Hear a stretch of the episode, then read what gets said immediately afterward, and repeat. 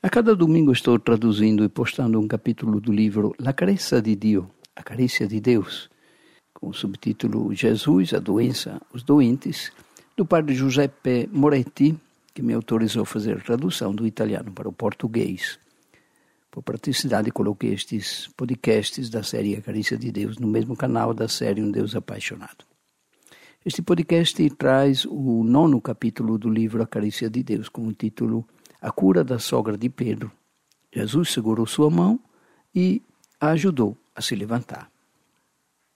Primeiro subtítulo, um retrato e sua moldura. Três versículos curtos para nos apresentar uma das curas que, ignoradas na pregação usual, chamou a atenção dos estudiosos, a cura da sogra de Pedro. Está em Marcos, capítulo 1, versículos de 29 a 31. Precisamente por ser tão curto, nenhuma sílaba deve ser esquecida. Vou ler o texto para você. Saíram da sinagoga e foram logo para a casa de Simão e André, junto com Tiago e João. A sogra de Simão estava de cama com febre e logo eles contaram isso a Jesus. Jesus foi aonde ela estava, segurou sua mão e ajudou-a a se levantar. Então a febre deixou a mulher e ela começou a servi-los. Um delicado retrato com uma moldura digna. Antes é apresentada a história da cura do homem possuído por um espírito impuro que desperta profundo espanto nos presentes, e depois Marcos apresenta uma cura coletiva, curou muitos oprimidos por várias doenças e expulsou muitos demônios. Uma moldura digna que serve para enquadrar o pequeno episódio da sogra. A passagem anterior diz respeito a um homem que Jesus encontrou no sábado na sinagoga de Gafarnaum. Ele é desumano mesmo que participe regularmente da vida religiosa de sua comunidade. A palavra de Jesus o coloca em crise. A desumanidade que há nele vem à tona e, embora por uma passagem dolorosa, sacudindo-o violentamente e gritando alto, a libertação é um fato testemunhado por todos. Um pormenor ressaltado pela admiração do povo e que queremos recordar aqui também. O que é isto? se pergunta o povo. Uma nova doutrina ensinada com autoridade. Mais do que um gesto prodigioso, é uma doutrina que cura a desumanidade. Este é o primeiro milagre contado no Evangelho segundo Marcos. É uma espécie de narração programática. A missão de Jesus é humanizar a vida do ser humano, tornada desumana por demasiadas forças que a dominam. A preocupação do mestre não é tanto a doença, isso é um fato natural, mas a desumanidade que ela revela. E é contra isso que Jesus luta. A outra narração que enquadra o nosso pequeno episódio é uma cura coletiva que aconteceu à noite, no fim daquele sábado, o sábado da tradição religiosa judaica, ou seja, quando termina o sábado e todos podem voltar à vida normal. Então, quando toda a cidade, diz o Evangelho, estava reunida em frente à porta da casa de Pedro. Exprime muito bem a vontade do Mestre de chegar a todos com a sua doutrina que restaura a humanidade do ser humano. Mais um subtítulo: Febre, mas talvez mais do que febre. Muitos comentaristas sustentam que aqui Pedro que é a fonte da qual o evangelista Marcos tirou a informação, queria trazer uma recordação pessoal da visita do mestre à sua casa. Mas a menção que fizemos às curas coletivas nos leva a ver algo que, depois de se manifestar dentro das paredes de sua casa, acabou se espalhando pela cidade e muito além. Na verdade, em relação a essa mulher, não sabemos seu nome, sua idade, nem sua doença. Sabemos apenas que ela era a sogra de Pedro e que estava de cama com uma febre muito grande. Mas vamos dar uma olhada em nosso episódio. A doença da sogra de Pedro é descrita com poucas palavras. Ela estava de cama com febre. Situação de desconforto para a mulher, mas também para os restantes membros da família e os convidados presentes naquele momento. A doença de uma pessoa sempre acaba afetando outras pessoas ao seu redor. Todos nós sabemos que a febre não é, não é uma doença, mas o sinal de um mal-estar, um sinal de alarme, de alerta, de algo que ainda precisa ser investigado. A sogra de Pedro tem uma febre que a bloqueia de cama e a priva da capacidade de fazer as coisas que sempre fez. A febre cria exaustão, falta de lucidez e de determinação. A febre, portanto, significa uma situação de desconforto. Torna-nos incapazes de servir, coloca-nos em posição de precisarmos, ao contrário, ser servidos. Nesse sentido, todas aquelas situações humanas que alteram nossa relação com os outros, que nos tornam menos humanos, também podem ser atribuídas à situação de febre. A sogra de Pedro, neste episódio, representaria então mais do que uma situação particular de doença física, uma condição generalizada de desconforto, tipo um bloqueio da humanidade. Sobre isso, parece-me que o Senhor intervém com seu gesto. Mas vamos deixar o texto de Marcos falar. Aqui tem outro eh, subtítulo: Uma terapia que vai à raiz. Jesus foi aonde ela estava, segurou sua mão e a ajudou a se levantar. Então a febre deixou a mulher e ela começou a servi-los. Olhe, dois gestos, sem uma só palavra, para dizer que uma vida foi reorganizada, foi reiniciada. Aproximou-se. Jesus primeiro se aproxima. Ele se aproximou com exceção de alguns casos de cura à distância, por exemplo, do servo do centurião, da filha da Ciro Fenícia, aquela mulher que gritava atrás de Jesus e os discípulos. Aí eles tinham essas curas à distância, tinham um propósito específico, então tem um sentido especial. Mas, com exceção então desses casos, a proximidade com os enfermos é constantemente sublinhada nos evangelhos. Ou é Jesus quem quem se aproxima dos enfermos ou é o doente que se aproxima de Jesus. Em todos os casos, há uma proximidade. A distância, ser física ou psicológica, pesa sobre o doente como uma condenação.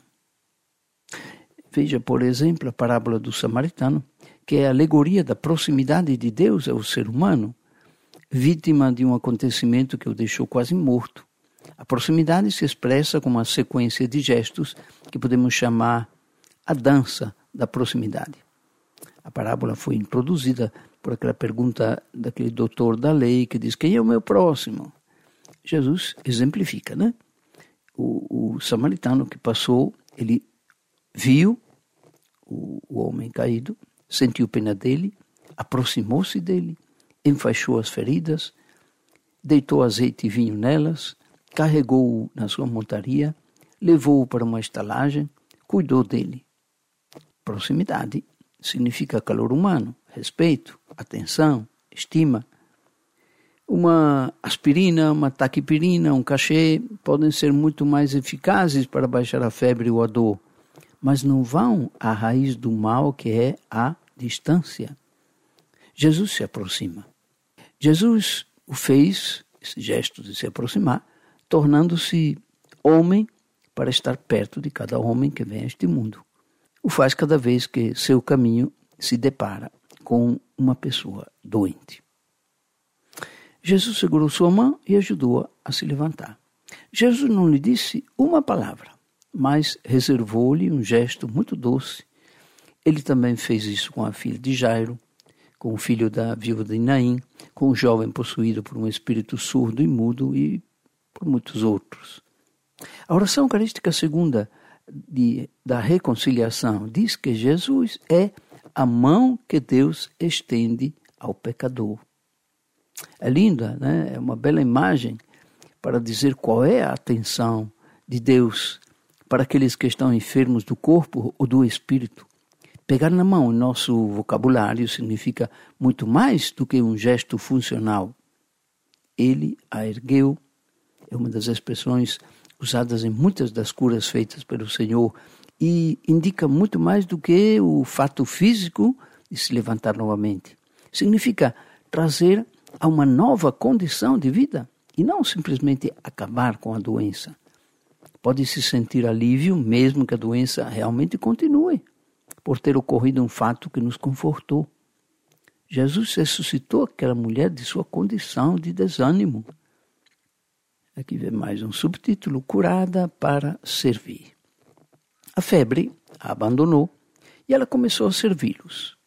Poderíamos dizer que essa expressão é a chave para entender a cura da sogra de Pedro. Um dos ensinamentos aos quais Jesus voltou com mais insistência é o serviço. O mestre fez isso com um dos pontos principais da sua mensagem. Se alguém quer ser o primeiro, deve ser o último de todos e o servo de todos. E no capítulo seguinte reitera: Quem quiser ser grande entre vós, tornar-se-á vosso servo. E quem quiser ser o primeiro entre vós, será servo de todos.